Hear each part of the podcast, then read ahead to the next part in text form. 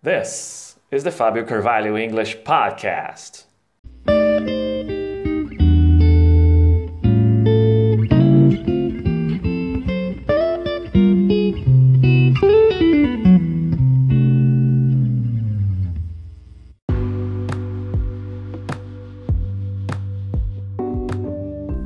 Acquire English through stories.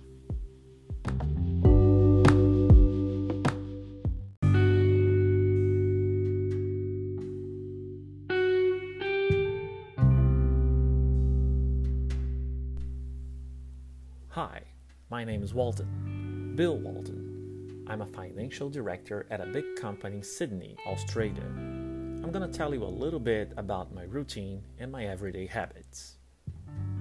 I usually get up early at 6:30. Sometimes I have breakfast. I also make breakfast for my son, Henry. After that, I drop my son at school and go to work.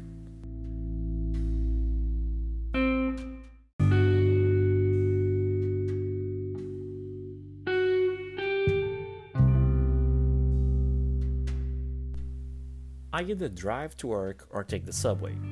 That depends on my schedule. Now, due to the COVID 19 pandemic, I have been working from home. Our company has tried to keep as many jobs as possible, and so I have taken over offices throughout the country.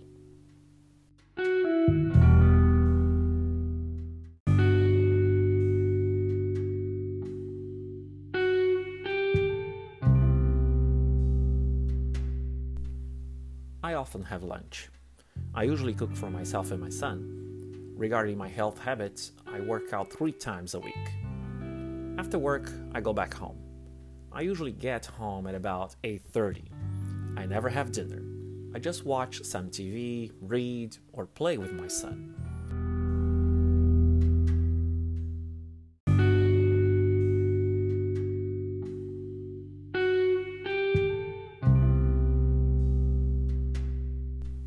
I go to bed at about 11 p.m. I usually sleep well. I never have problems sleeping.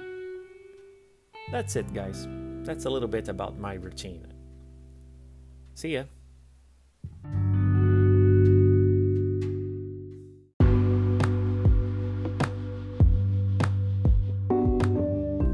Acquire English through stories.